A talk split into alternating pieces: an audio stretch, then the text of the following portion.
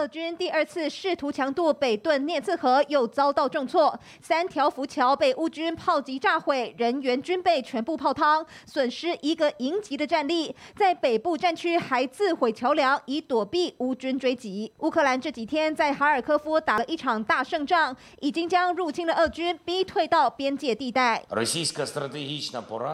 Russia's strategic defeat is already obvious to everyone in the world and even to those who still continue to communicate with them. Russia simply lacks courage to admit it so far. They are cowards. 乌国上下士气大振，就连防长都预言胜利在望。Ukraine's defense minister says his troops are achieving strategic breakthroughs that will make Russia's defeat inevitable. Even so, he warns that the war is entering a new protracted phase. 米尔在哪里啊？它的地点最南端，更南边哦。好，我们来看到现在这个最新的进度呢，就是乌克兰跟俄罗斯的进度当中，乌克兰获得了让大家非常振奋性的胜利。怎么讲呢？刚才新闻带当中你有看到，乌克兰在这次的战役当中，应该算是陆上的战役当中，让俄罗斯死伤最多的一次了。刚才我们看到俄罗斯呃乌克兰的这个国防部部长最新的资料提到说，这一次这三两三天的战役当中，一共击溃了俄罗斯的士兵有一千五百多人，而且三天的时间击溃了当地的战车有七十几台。瑞德哥，如果照这样看的话，这应该的确让乌克兰士气大振。因为很不容易，对，没错。那么当这个黑海舰队的主舰、主力舰这个莫斯科号被击沉的时候，那当然就是一大胜利，对不对？那么一个万吨级的这个主力舰呢，尤其是用首都俄罗斯首都为莫斯科为主为名字的，竟然被它炸掉，这个是台湾网友是也是很厉害啊？为什么？一个一个一个把它给它画出来啊？卫星图，跟各位解释一下。这个是这一场长达快七十几天、快八十天的这个战争里面呢，俄罗斯入侵到乌克兰里面最大的一场陆战的牺牲战。好，为什么这样讲？直接被歼灭啊！我讲坦白的，俄罗斯已经打了那么多次的败仗，你应该照理讲知道，那么俄罗斯呃这个自己本身呢，你的缺点是什么？乌克兰的优点是什么？乌克兰的优点是，你看有天上的卫星，对不对？然后还有天上的什么？来自于呃土耳其的 TB2 攻击无人机之外，还有来自于美国哦所提供的这些哦呃无呃攻击无人机之外，还有很多国家提供了很多的那个无人机嘛。无人机就是随时可以这个神出鬼没。那这个战场是什么意思呢？一次被歼灭七十三辆的坦克跟装甲车啊！对，那个一格一格全部是俄罗斯的装甲车。你知道那个坦克一次七十三辆的坦克跟装甲车，那有多恐怖？你知道吗？毁掉，几乎就把你整个战车营全部歼灭掉。哦。然后死伤的人数，当然乌克兰与你哦，因为战报我们不能太相信，你知道吗？两边都不能太相信。通常两个加起来除以二就差不多了。哦。所以呢，是不是有死伤人数到上千个？我不知道。但是几百个人一定跑不掉。因为很简单，你会那么多的目标被打，而且听说，听说他最主要跟各位解释一下，为什么在北顿涅茨克河会有这次的这个所谓渡河计划？俄罗斯本来是要抄人家的后路，也就是说，乌克兰他前面在呃乌克兰村庄具有这个村庄跟他们在对峙嘛，那要打嘛，那他的补给线我要渡渡过这个北顿涅茨河了以后，断你的补给线，把你乌克兰部队的补给线给断掉，等于说我切断你的补给线以后，这个地方变成我在掌控。他本来的目的是这样，但是你怎么会一而再再而三犯了那个不可饶恕的这个错误？为什么？你这么大的一个部队，你的空中警戒在哪里？嗯，你知道吗？你这么大的部队出来哦，你明知道对方的空中来自于的优势远远大过你，对不对？你为什么没？哎，他不，他俄罗斯不是没有攻击跟侦察的这个无人机耶？他那么厉害，他也有啊，你知道吗？还有你的这个野战相关的这个野战防空系统在哪里？那个时候很简单，因为你那么大的一个车队嘛，那人家你又知道人家会这样来打你嘛，那你自己本身这些最基本的防护在哪里？听说是乌克兰的老百姓发现他们要渡河，对，发现他们渡河以后，赶快去跟这个的乌克兰的通风报信，通风报信说有这回事。那你要渡河要什么？搭浮桥啊！你看我们台湾，我们国军也会搭浮桥嘛，哦，搭相关的这个贝利桥，让这些车辆可以经过，跟部队可以过嘛。那他们一定要搭这个贝利桥，搭浮桥需要时间。大概是一到两个小时左右，那你会让这些车子呃一辆一辆这样过去嘛？像于将于将军他们以前这个呃呃战车营战车的相关单位就知道，你绝对不是一辆接着一辆过去嘛，你中间一定要空开。为什么？万一有攻击你怎么办？你要回旋，你要掩蔽，你必须要缓击等等啊，你要躲避。可是呢，你可以发现他们就一群在那个地方，他也很笨的，全部集中在一起。然后你可以仔细看看那个影带，我觉得乌克兰最坏的地方在哪里？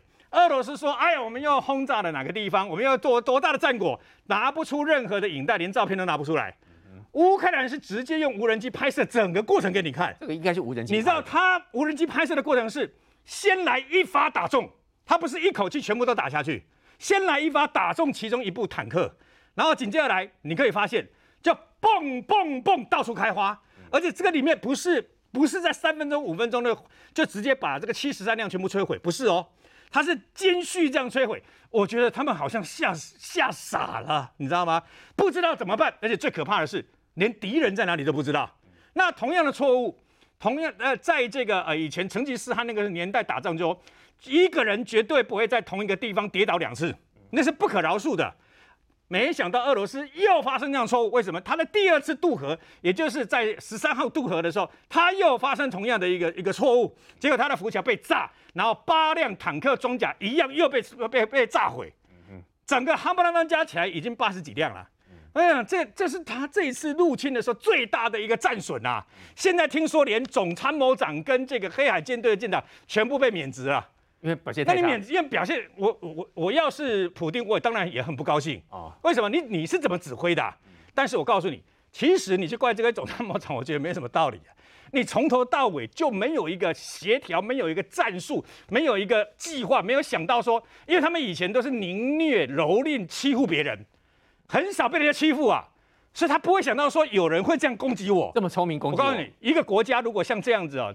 一次七十几辆的坦克跟装甲，那已经被屠杀，那已经是屠杀了，你知道吗？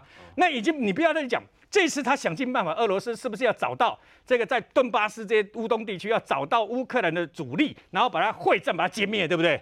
他没有，你要看到有一场战争歼灭乌罗乌克兰的这个主力们都没有，就没想到你自己竟然在这个地方北顿涅茨克河，直接在这个地方被人家屠杀。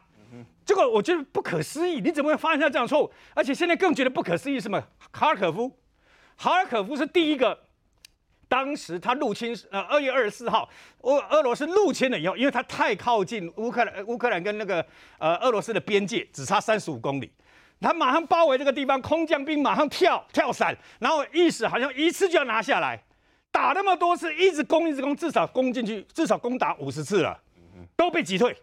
现在离谱到什么程度？离谱到不是被击退而已，你要攻打人家，要侵略人家，被击退就算了，你还丢盔卸甲，人家在后面追，所以在今天几乎都已经肯定，哈尔可夫周围大概四十公里以外，全部肃清，没有乌没有俄罗斯的军队啊，全部被赶走了，跑了，他们赶快跑了，你知道吗？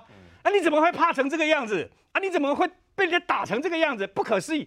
现在你不要忘记。M 拐拐拐的榴弹炮，还有包括法国的凯撒，跟这个啊瑞典的弓箭手，还有德国的这个两千系列的这些呃，包括自走炮啦、幺五榴弹炮这些，哈一直进来哎。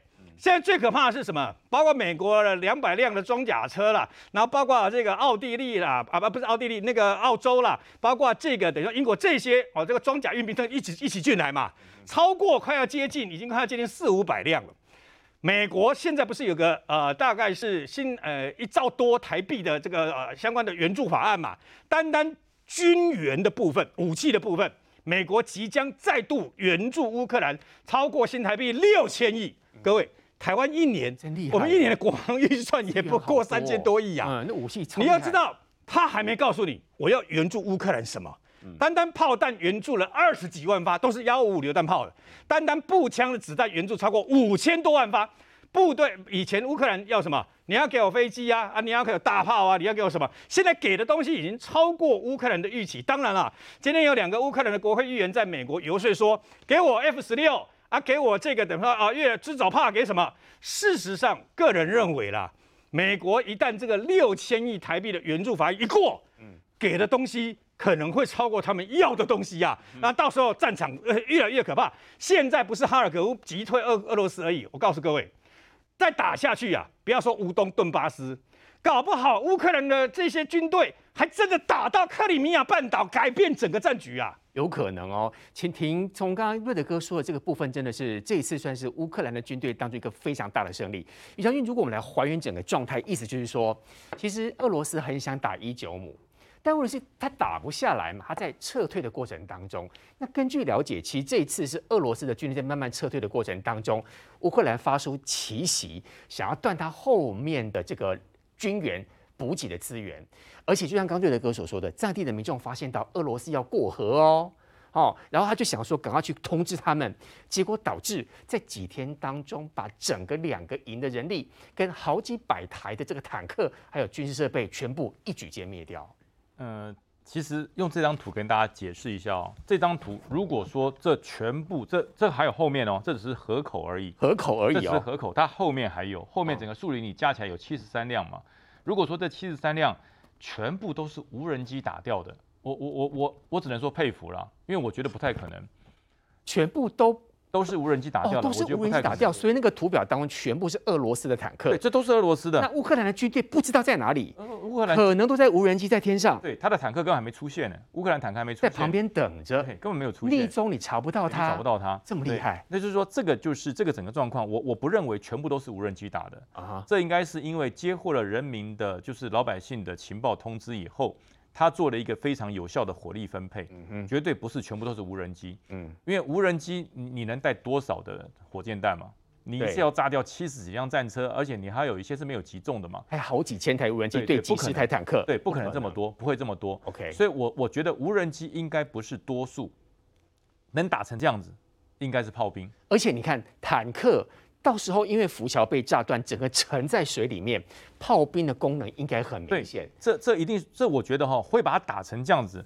无人机应该有，但是是算到批次的火力分配里面。对，能够主料把它歼灭成这样子，就是炮兵。因为无人机可能只是第一波、两波的干扰。对，真正痛击它，让它跌在水里面，然后跑不动，炮兵。而且你看哈，它只要进入了河里面，它就不打了。它进入河里面不用打了，就淹死了嘛。就不用打了。可是俄罗斯的那个坦克车不是标榜说我可以水陆两用吗？对，那很显然这样子显示出它不行嘛，全部都 不行，下去就进水了。哎呀，真丢脸。所以也就是说，其实乌克兰的这是经过一次精准的火力规划，啊、才会形成这么有效的战果。七十三辆，哎。俄罗斯一个营群才多少辆？不过三十二辆而已，七十三辆两个多哎。但俄罗斯不笨啊，为什么所有的坦克都浸在水里？是因为桥断了吗？呃，不是，这个是哈，真的是我就讲中了埋伏了。中了埋伏，中了埋伏，就是说他们要渡过这条本顿北顿内斯克河，这是一条桥，这是一条桥，这里还有一条桥，它总共加这里面可能还有，我觉得不止三条了。只是这个画面里面我们看到是中中间这三条，我觉得这里这里应该还有，它这个应该是一次要。多点渡河，对，嗯，因为渡河的时间越短越好。嗯、你如果只架一条桥，哎，七十三辆什么时候过得去？因为你要赶快过去，否则你不过去，你的后面的补给就被乌克兰切断。没有错，没有错，它就是多点渡桥多点渡桥，然后在工兵架桥的时候呢，它的所有的战车是停在后面的树林里面，uh. 而且是熄火的。嗯哼，因为架桥，刚瑞德哥是高估了俄罗斯的架桥功力，两个小时架不好了，他们没有那么厉害了，架不好。这你要架五六条桥哈。没有个七八个小时是架不起来的，所以会有那么多方格子的原因，是因为所有的坦克车，大家极力的想要短时间之内不同的桥渡河，所以才密集的出现这么多在里面。呃，而且你注意到它的炮管全部都向后面，所有的炮管都向不是向前，是向后面的，uh huh. 所以表示说它要跑，它是要要转进嘛，它要转进，所以它的炮全部是背在后面的。战车的炮攻击是在前面，那你要要要要行军的时候是背到后面去，哦，因为如果战车炮在前面的话很长啊，非常长，啊，啊你驾驶不好开车，你要跟着前面的车，那炮管会顶到前面的车。所以乌克兰好聪明，知道这个时候他们在撤退，知道这个时候炮口没有对我们，这个时候打最好。呃，第一个没对，没有对乌克兰，第二个乌克兰让时间让他过，他放了好几好几辆过去，你看到没有？哦，放了好几辆过去。啊哈，如果你第一辆一渡河，你你桥架每个桥架好以后，会有一辆去试，对，会够不够稳啊？会不会倒啊？会不会会一定会有一辆先去试。嗯，那他让这前面几辆先过，成功了大概三分之一左右了，让你过，让你过，然后整个警戒心松懈的时候，然后上面开始鱼贯式开始排队要过桥的时候，他才展开攻击。所以你看这一群发生了什么事？这一群你看他这个履带是非常的混乱的。他因为这个桥在这里，对，他这个急的要过，一看到炮击来，赶快要过，然后一过来桥断了，他刹车，后面都撞成一堆了。哦，这本来以为很顺利，结果没有想到炮击撞成一堆乱了。对，整个撞成一堆，然后还有后面来追撞上来，因为他看到前面有河，然后旁边的有人已经现已经变潜水艇了，啊、他不敢下去，后面就追撞，所以这个状况叫什么？你知道？呃，当年的魏晋淝水之战，哈。八十万大军被八万人歼灭是为什么？其实很多人不是不是被打死的，是被自己踩死的，被自己人踩死的，乱成这个样子，啊。这个状况就是这样，这是一片混乱，这真的是一片混乱啊。然后你看这个地方发生什么事？这是一个一群炮打下来，你看连地都打白了。哦，这是一群炮打下来啊，所以它并那你看这最这边这部战车已经被打到肢解了，连底盘都不见了。所以那个地方应该重重的被摧毁了好几次。这是重炮打下来的，这这一般的无人机没有办法打成这样的。这是重炮，所以我就在怀疑啊，是不是呃美国新到的 M 拐拐拐自呃这个拖引牵引炮？哦，你有讲那个拐拐拐一分钟可以打啊，不是六分钟可以打一枚嘛，对不对？很快很快很快，速度很快，它非常快，因为它自动装填，它非常快。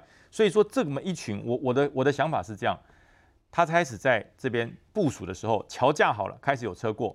那在桥上面的这几架，这这几辆车，我觉得合理的判断应该是来侦察的无人机行的第一波攻击。嗯哼，他行的第一波攻击，呃，这个前进观测官看到了炮，那个这个这个无人机打到了以后，开始告诉后面的炮，嗯，发射。哦，那炮兵发射大概要五十八秒以上，这个炮弹才会落地，而且一炮一发弹一发。射这个炮不是一发的，是一群呐、啊，嗯哼，是一群呐、啊，一群下来，一群，你可能五发，可能八发，可能十发，可能更多。他打完之后，还没等他落地，第二第二波再出来，嗯，所以就五十八秒之内，可能已经打了三波，嗯哼，打了三波出来之后，那这个地方呢？第一波砰砰砰砰打下来之后，这些人慌成一团嘛，慌成准备要躲避，可是你不知道，十五秒后第二波又下来了，北湖来不及。对，因为他根本没有等第一波炮弹落地，第二波又出去了，所以是连续三波，五十八秒之内是下来的三波炮弹，所以才会让这个地方，哎，那那段时间真的是惨不忍睹，惨不忍睹。那段时间一定是人间炼狱，我真的不骗你，那段时间所有的战车哈，你完全没有办法判断炮火从哪里来的。所以你看，它是串成一团呢、啊，才会有这这这么多辆战车是直接，你看这是它的车道，直接下水了，嗯，他就直接不管了啦，与其被炸死，还不如被淹死，所以就直接冲下去了。真的是自己被自己踩死，这被自己踩死，全部淹下去。然后这边一群，后面整个树林，这后面还有一整个树林，都是俄罗斯的坦克，全是俄罗斯坦克，全部被歼灭。因为你不用乌乌克兰不用那边布军队，他只要旁边的地方有那个乖乖不需要榴弹炮就可以了，不需要。他第一波用炮兵打完之后，对不对？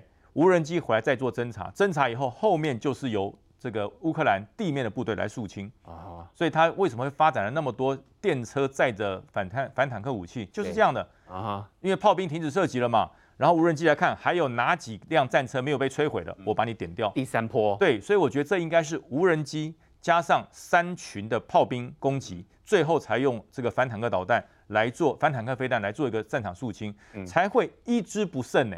一支不剩，全部歼灭。这两应该是两个团以上的坦克部队全部歼灭。嗯，这应该是二次大战，就你就就就算是二二次大战，也是也是重大的胜利。哎，嗯，所以我说这一次俄罗斯已经没有什么好吹嘘的了。嗯，因为你的战车不管是什么形式，任何形式战车都一样，这是愚蠢的战术错误。嗯哼，这是愚蠢的战术错误。你怎么会在渡河？渡河是装甲兵最怕的一件事。嗯哼，你有时候在渡河之前，第一个。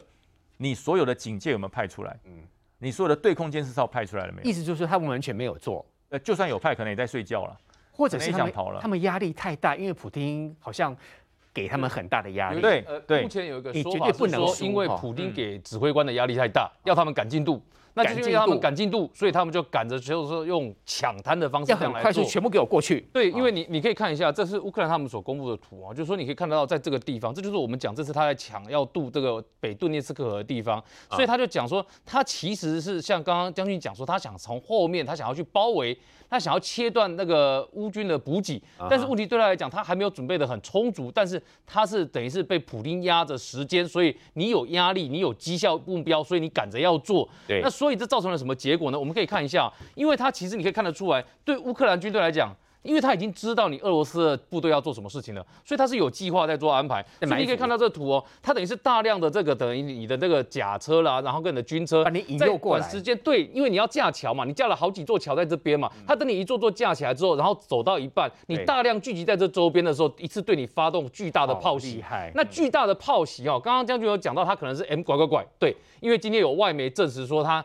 可能用的是哪几种武器啊？其中包括 M 拐拐拐的部分，然后也包括 M 一四二，就是海马式多管式火箭，然后也还包括 BM 二一的这个火箭炮，所以它等于是重炮出击的概念，专门打坦克的炮出来。然后它到底调动多少部队来打？你看这个是俄罗斯的那个呃，这是乌克兰的内政部长的顾问他自己讲的，他说哈。这在三天的时间里面，乌克兰动员了第八十旅、第七十九旅、第三十旅、第五十八旅跟第十七坦克旅，这其中还包括一个炮兵旅。然后呢，摧毁了这个俄罗斯约两百五十辆的军事装备跟一千五百名的官兵。然后呢，这个人数当然你要打折扣可以打折扣，可是目前哦，在推特上面比较常看到的版本，从三百人到一千五百人，确实是都有的。但这只是告诉你一件事情而已，就是俄罗斯的部队在这个地方就是四个字，叫做死伤惨重。而且这死伤惨重的状况。哦，今天已经看到，就是说有这个乌克兰人把它叫做什么？叫做他们的北顿涅茨克河之役啦。就说在这边的战争里面，他们算赢得非常的漂亮。不但赢得很漂亮，最重要是他对战局会有什么影响？这一场，他因为这一场赶进度所造成的重大损失，他对战局最大的影响在这边，各位看一下。因为我们其实讲了很久，在乌东战场一直在讲伊久姆这个地方，对不对？还想但一讲伊久姆这个地方的时候，之前如果大家各位观众有印象的话，我们在讲哈尔科夫，因为哈尔科夫收复了之后呢，下一段就是从伊久姆后面直接切断切过来，因为伊久姆上面有一条补给的公路，所以呢，这个俄军的补给公路如果乌军可以从这边切断的话，伊久姆的俄军他等于就剉了一弹嘛。结果呢，没想到在这个地方，你看一九五在这里，对不对？乌东在这个地方，没想到在北顿涅茨克河这个地方发生这么严重的惨败，所以你从一九五到北顿涅茨克这边，你就不要玩啦、啊，你就把你的部队，因为你的部队蒙受巨大的损失嘛，没有物资可以补了嘛。对，所以对于俄军来讲，他有可能要从这个地方的战线退到这个地方来，等于这边往前面这边缩了一大块，所以对乌东来讲，他的压力就变得很大，所以这个对他来说是战略上面的极大的不利，所以这也是为什么我们看到说这场战役发生了之后呢，有各方哦对这件事情都非常的关心，尤其是今天哦，今天跳出来讲话的人很多。今天跳出来讲话的人呢，包括说我们说看到泽伦斯基说，已经从俄罗斯的军队手上收复了上千处的据点，他讲的是真的，因为在哈尔科夫的部分，本来这个礼拜我们节目上来讨论的时候，哈尔科夫还有一些村庄啊，这个还是属于俄罗斯所占据的，但是现在几乎已经没有，已经肃清了，而哈尔科夫的民众呢，也陆续哦。看到出现车潮回到哈尔科夫里面去，然后哈尔科夫的市长也告诉你说，我们哈尔科夫大致上已经没有俄军了，所以你可以看到是现在战线哦，是真的往乌东这边来挤压，而且从一九五要往我们刚刚讲的，可能要从你图上面的北顿涅茨克那个地方一路迁移过去，在这一块了啦。对，因为你的部队蒙受巨大的损失嘛，这里可以啦，别的地方你的部队发生很大的损失，你的数量大减的结果就是他必须要往那个地方去做整理，所以这就是为什么你看到说今天有一个人出来开记者会，这个人是谁呢？这个人是乌克兰的国防部的主要的作战情报局的局长，局长布达诺夫。布达诺夫，我们谈过他，谈了很多次哈。前一阵在节目上谈到他的时候，还谈到说，他认为普丁最后结果只有一个，要么你就是国家分裂，要么你就是死，两个结果而已。说普丁会死，他讲的很重。对，他讲得很重，那布达诺夫呢？他现在哈又出来讲哈，他出来讲什么呢？他今天我看他是等于是线上的一个记者会了。布达诺夫的讲法是说，他认为说这个整个战情呢会有比较明显的变化，是在八月之后。还要到八月？他说到八月之后，然后在年底之前呢，他说年底之前呢，在乌克兰境内的大小战场通通都会收敛结束。啊哈，这是他的讲法，就是你即便有各种大小战场的这个争端，但是在年底之前都会结束。嗯，可是要注意的是什么呢？要注意的是，布达诺夫在这一次他面对媒体所讲话的时候呢，他的讲法是说，克里米亚跟乌东我们都要收复回来。哦，这很重要哦，因为。这几天才有个很重要的事情是，法国总统马克宏跟普京通电话。他跟俄罗斯总统普京通电话的时候呢，你知道谁不高兴了吗？泽伦斯基啊，乌克兰总统不高兴了。他讲什么呢？他说哦，这个有人就是意图为了普京的面子，然后牺牲乌克兰的领土，这是绝对不能接受的事情。那他讲的是什么？他讲的当然就是说，马克宏在跟普京谈的时候呢，有谈到了。乌克兰的领土，然后希望以乌克兰的领土交换俄罗斯的撤军。那泽伦斯基跟你说这是不能接受的事情。他讲完之后，就换这军情局长出来告诉你说，我们连克里米亚和乌东我们都要收复。所以这就告诉你一件事情。对于乌克兰来讲，这一场仗的结果呢，看起来让他们对于说接下去的战事更有信心。为什么呢？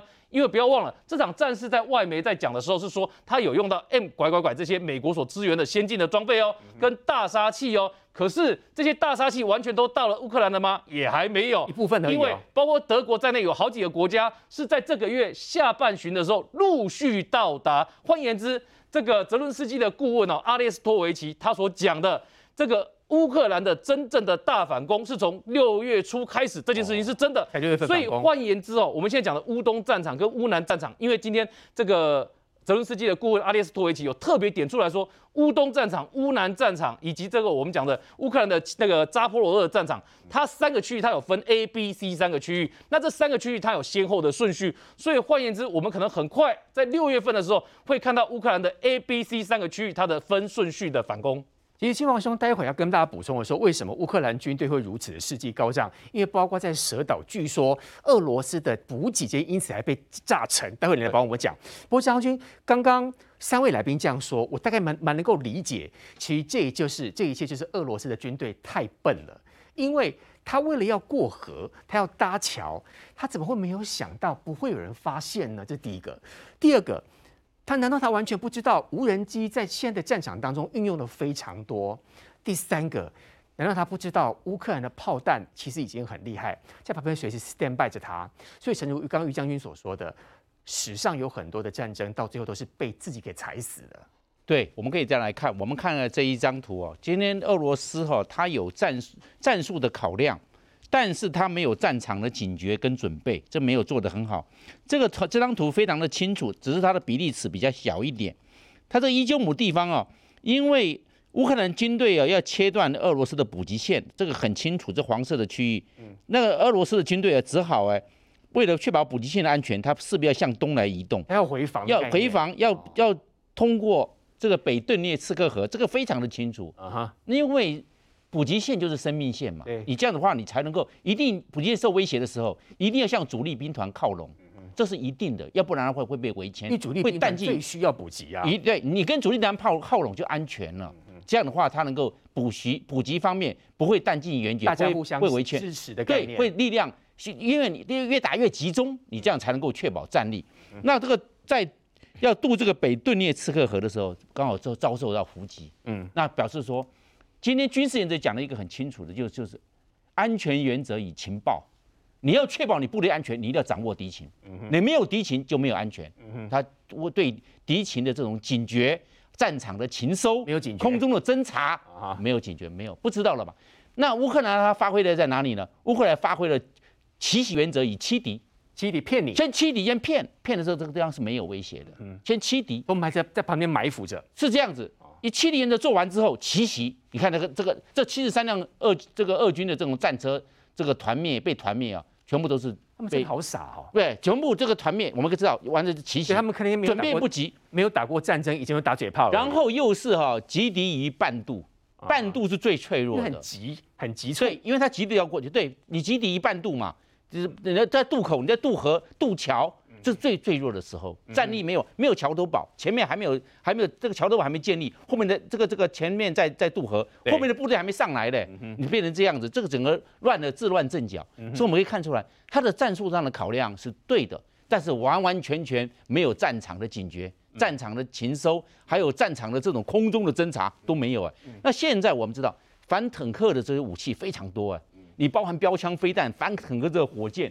还有无人机在空中，无人机发射镭射导引弹，打假的。现在甚至甚至讲了，M 拐拐拐，它有炮兵雷达定位系统，对，它的定位一定位，那个炮一过去的，那个榴弹炮一过去就命中目标。嗯哼，再加上你看那么多的武器，对这个坦克纵队、坦克营也好，或坦克团也好，都是最大的威胁。就俄军没有，你看他一而再再而三的重蹈覆辙。嗯哼，他们竟然没有没有空中侦察嘞，因为空中侦察可以，这个时候在之渡河之前。空看看你有威胁，有伏有埋伏。啊！这个时候先暂时终止渡河，因为有前方有非常重大的，没有。那么笨吗？没有没有，完全没有做这种事，所以才会这样子造成这这这么大的新这个泽伦斯基有讲啊，一千多个这个据点军事据点呐收复了，包含在基辅地区了，因为基辅地区是算蛮大众的，整个撤退出来到整个乌东到顿巴斯这个地区来，所以我们可以看得出来，它整个的这个军事上的这个配套啊，它是在有。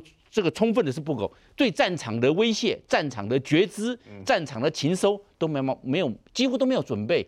你这个整个坦克变成孤军了，坦克要空中做掩护，或者地面部队做一些警戒，或者是其他们通通没有，要没有没有就纯粹关键关关键只有坦克联合作战没做好，不是兵种作战，是跨兵种的联合作战，要这个样子，结果这方面没有做好，那只有吃败仗。而且啊，这个换句话说，这是。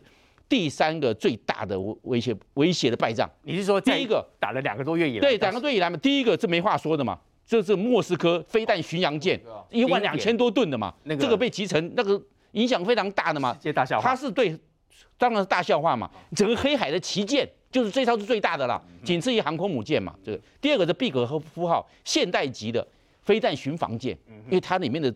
装备都是先进，他还不承认说是被打到，他说只是有问题而已。那他他他的自圆其说嘛，人总要他就打个折嘛，怕自己这个声威扫地，只好自圆其说。那我们看第三个就是这个团灭，那如果在陆地上来看的话，这是最大的战果，一次哈七十三艘团灭啊，那整个对战力的耗损、士气的这种打击是非常明显的。乌克兰的士气大振，诚如白俄罗斯所说的，原来乌克兰真的越来越厉害，而且还细数哦，有哪些武器全世界提供给他之后，发挥非常好的功能。稍后回来还要请咪姐告诉大家，现在打仗心理战很重要。乌克兰选美国推出俄罗斯将军的照片的扑克牌，长什么样？我们稍回来。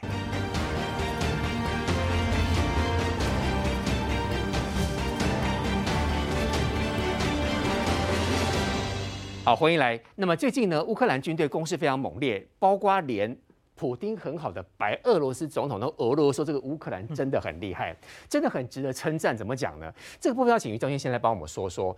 原来说乌克兰的榴弹炮配 iPad 配平板，跟无人机连线，能够强化精准打击的能力，让一些可能比较老旧的火炮有不一样的战术可以呈现。这个 D 二零火炮就是现在他们用这个是幺五幺五二流呃口径的炮，这个算是阿公级的炮了，真的看起来很老派。阿公级的炮，这个呃很多人看到这个炮的时候，上一次都是在俄罗斯的军事博物馆里面看到的。对，那现在拿出来使用，为什么可以用呢？其实越老的炮哈，它的呃寿命是越长，越耐操，因为它是机械式的，它是机械式，它很少有那些所谓的电路啊电子，它没有，它就是纯机械式，所以它是很耐操。可是问题在于。它如何弥补它机机械式还有传统火炮的精准度的不足？它打不准，对，不足。因为以前我们以前在使用炮兵火炮的时候，我们都是用地图，然后用指北针，然后三角定位测出方向来，所以数学都要很好才行。弄半天是不是？对，弄半天才计算。那个高手哈，可以在一分钟之内标定到定位。那如果是菜鸟的话，可能三十分钟还算错啊。那可是现在乌克兰厉害，所以乌克兰就是穷则变，变则通啊。他用平板，因为平板上有 Google。Google 三角定位一拉坐标就出来了，它居然会用这个方式结合了这个 D 二零的老传统的老火炮，一样打得精准。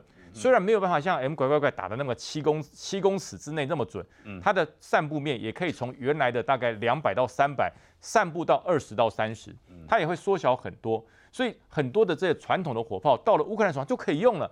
俄罗斯它使用的 T 七二 B 的战车，你看刚才。这个团灭掉到河里面去，有百分之七十都是这种战车。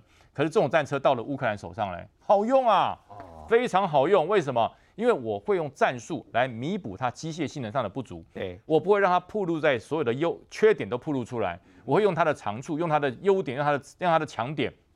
但俄罗斯不懂啊，嗯俄罗斯反正我认为他俄罗斯的心态就是我的武器多，嗯，我的所有的军事战力足，所以我不用那么珍惜这些装备。但是乌克兰是反过来的。他认为我的军力比不上俄罗斯，所以我每一项军事的装备我都很珍惜。可是现在哈，乌克兰，我我觉得乌克兰现在的一个转泪点是哪一点？就是本来是勤俭建军啊，你可以看到很多乌克兰在战场上用了很多革命战法，现在他勤俭建军的革命战法还在，可是他把科技的装备都拿来用了。嗯，你看标枪飞弹已经够准了吧？这个 N 六飞弹已经够准了吧？它一样是跟他们的革命战法在结合。因为为什么我这么说啊？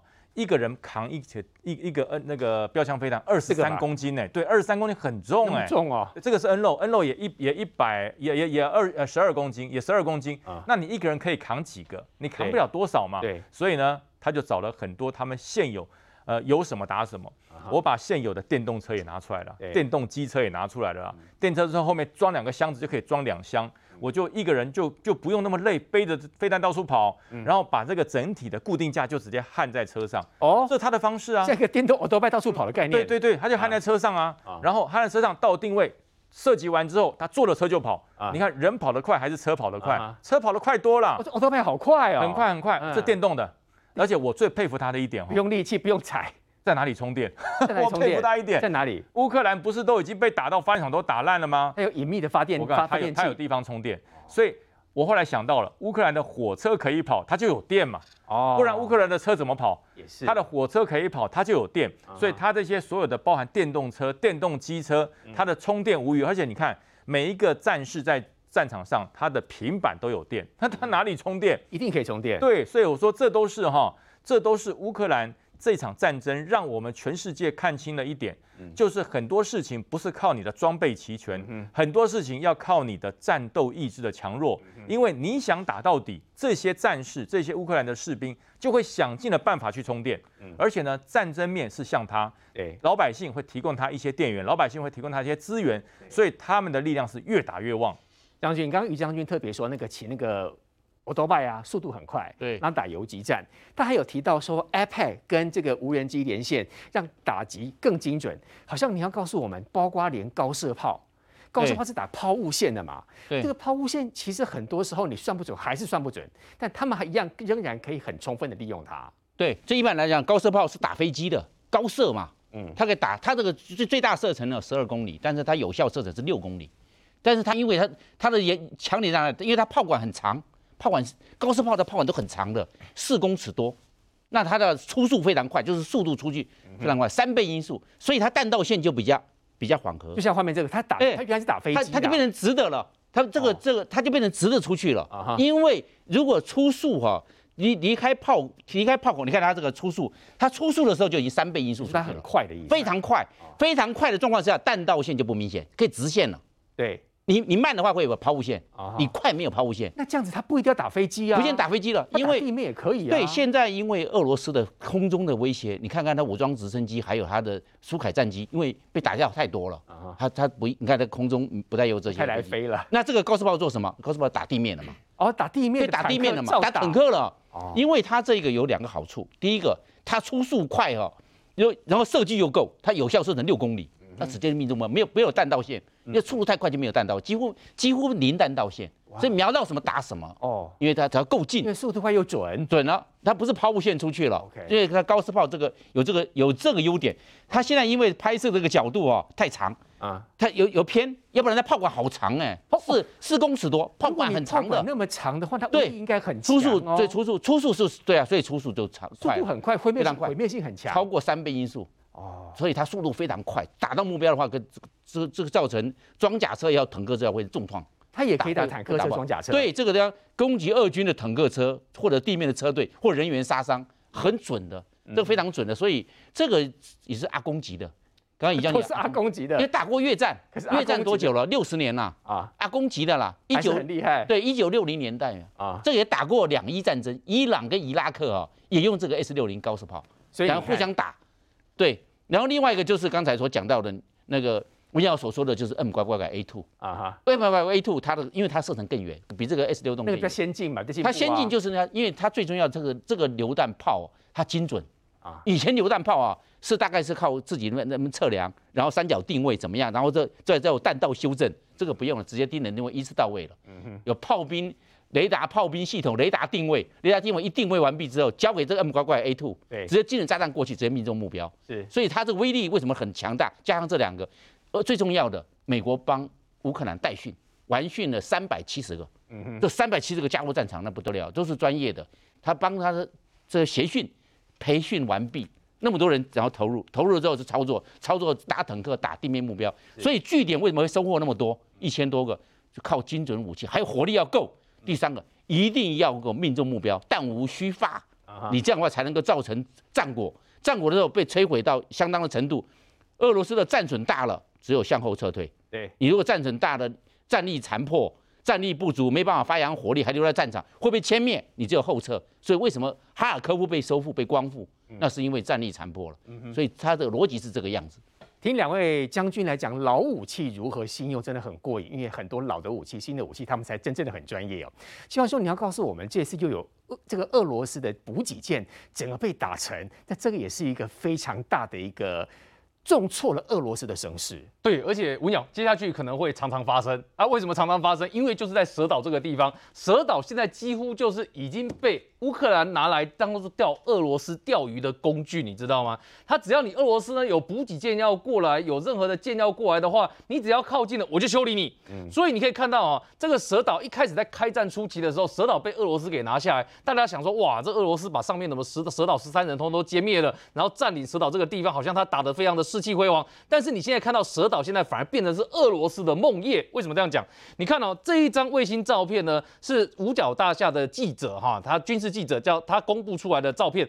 这上面呢，你看直升机被打下来，建筑物被打掉，然后呢，连他的防空飞弹也被打掉。打掉只有这样子就够了吗？不，因为你上面还有驻军嘛，所以你可以看得到的是呢，对俄罗斯来讲，他还是有派补给舰跟巡逻艇到这个地方来。所以你看，他的登陆艇靠在这个地方，然后这边看起来就有举重器，有大型的工程，对不对？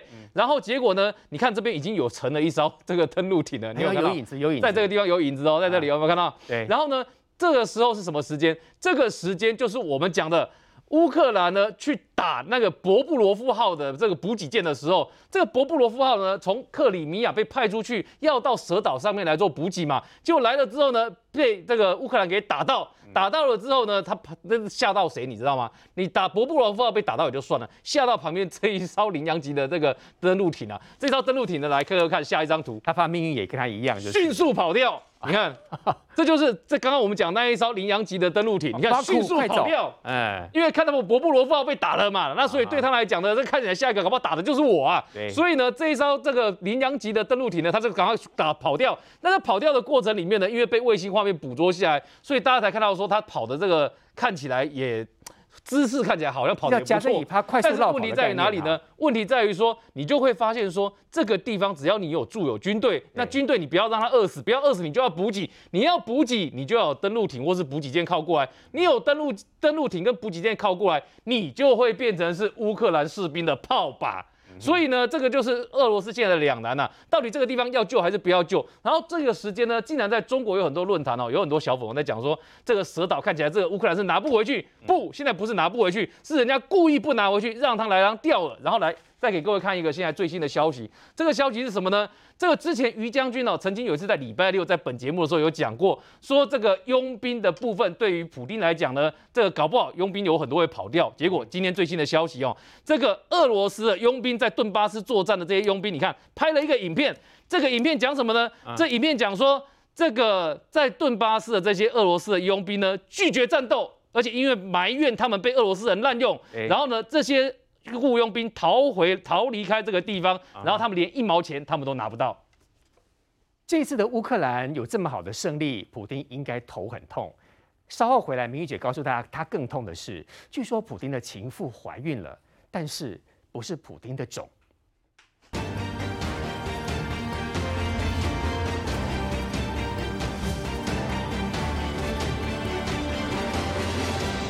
我们来看这里，就是乌克兰推出的扑克牌的这个上面呢，是被通缉的俄罗斯军队的将领的照片，这么多。不过明玉姐你也讲这一段的话，记得要帮我们补充一下哈，大家都对于很好奇。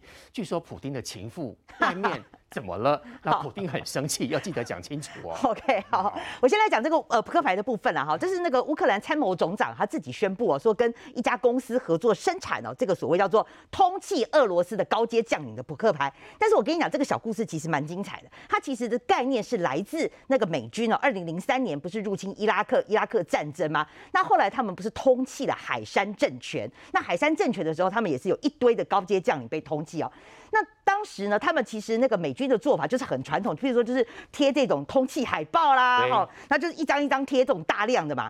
那话说呢，他们因为印刷量非常大，所以呢，这个印刷公司就有一个印刷工人啊，他们平常没事就是因为在在印刷这些海报啊什么的，然后他们休息的时间就在打扑克牌。那打扑克牌打一打打一打之后呢，哈，就有一个工人想说，哎，那你每反正每天都印印这么多，那坦白讲，文瑶，你拿到这种通气海报，你通常会怎么做？那就丢掉啊，对不对？可能看一看啊，你可能就丢了，对不对？他会觉得说这种效果真的不彰，所以他就突然灵机一动，想说，那不然我们来做扑克牌好了。他这个扑克牌的概念，他就就自己写信给五角大厦，就五角大厦竟然采纳他的概念，就觉得这概念真不错，对，因为可以化整为零嘛，而且很多人拿到就不会像那种传单一样就把它丢掉，他就扑克牌他可以留下来，还可以打扑克。你可能打扑克牌的时候看一看，哎，还记住了这个脸孔啊，哈，那就也许会有这个通气之效。好，那话说回来，美军一开始先印了两百副，然后就发给这个驻伊拉克的士兵。那他们总是打仗打打，晚上总是要休息嘛，所以休息时间他们就拿出来打扑克牌，然后就开始呢就觉得这效果不错，后来就加印了数千副哦哈。那我最后讲了哈，事实上这个扑克牌呢对于这个通气的其实没什么效果，因为他们最后美国证实说抓了一堆人，但是没有一个是从这个扑克牌上面抓到的。出来啦。可是那个经济效益，因为它的一副扑克牌成本是一块钱美元，后来在市场上飙到了五十块钱美金，所以这个商业价值其实蛮不错的。那回过后来，我们讲到说，普京最近不是很头大吗？他除了战事不顺之外，内外夹击嘛。那外交上面当然就是所谓的芬兰啊，跟瑞典啊也加入了北约组织。那事实上，这真的对俄罗斯很头大。因为呢，这个芬兰它就是跟俄罗斯是交界的，而且他们长久以来，长达二三十年，芬兰跟瑞典他们都是标榜说他们是军事不联盟哦，他们甚至连民调都很低。结果这次乌俄战争之后呢，芬兰跟瑞典的人民哦，马上超过七成六成的这个民调。高度的支持就是要呃加入北约，他们认为说要获得军事的保障啊哈，所以他们说这是俄罗斯制造的。讲到内部的部分，内外交集哦，普京最近头很大，因为呢说他的情妇有两件事情，第一个英国宣布制裁，制裁这个普丁的家人名单，包括他的前妻、普丁的堂表兄弟，甚至连他的情妇都制裁进去。那这个当然外界开玩笑说这是英国，英国认证就是普丁的情妇啦哈。那话说呢，他的情妇最近怀孕，那为什么大家为什么说普丁会很震怒？因为普丁现在生重病哎，他可能有帕金森氏症，甚至还说他有癌症。一个生重病的人，就他的他的情妇本来在瑞士，在瑞士待得好好的，就说她怀孕了，所以现在外媒在揣测说，这到底孩子的生父是谁的？是不是有可能不是普丁的？谁？我怎么知道？我要知道我会不会在这儿？对。那但是他的情妇后来现在现在先就回了俄罗斯，大家认为说普丁是要跟他情妇好好算这场账。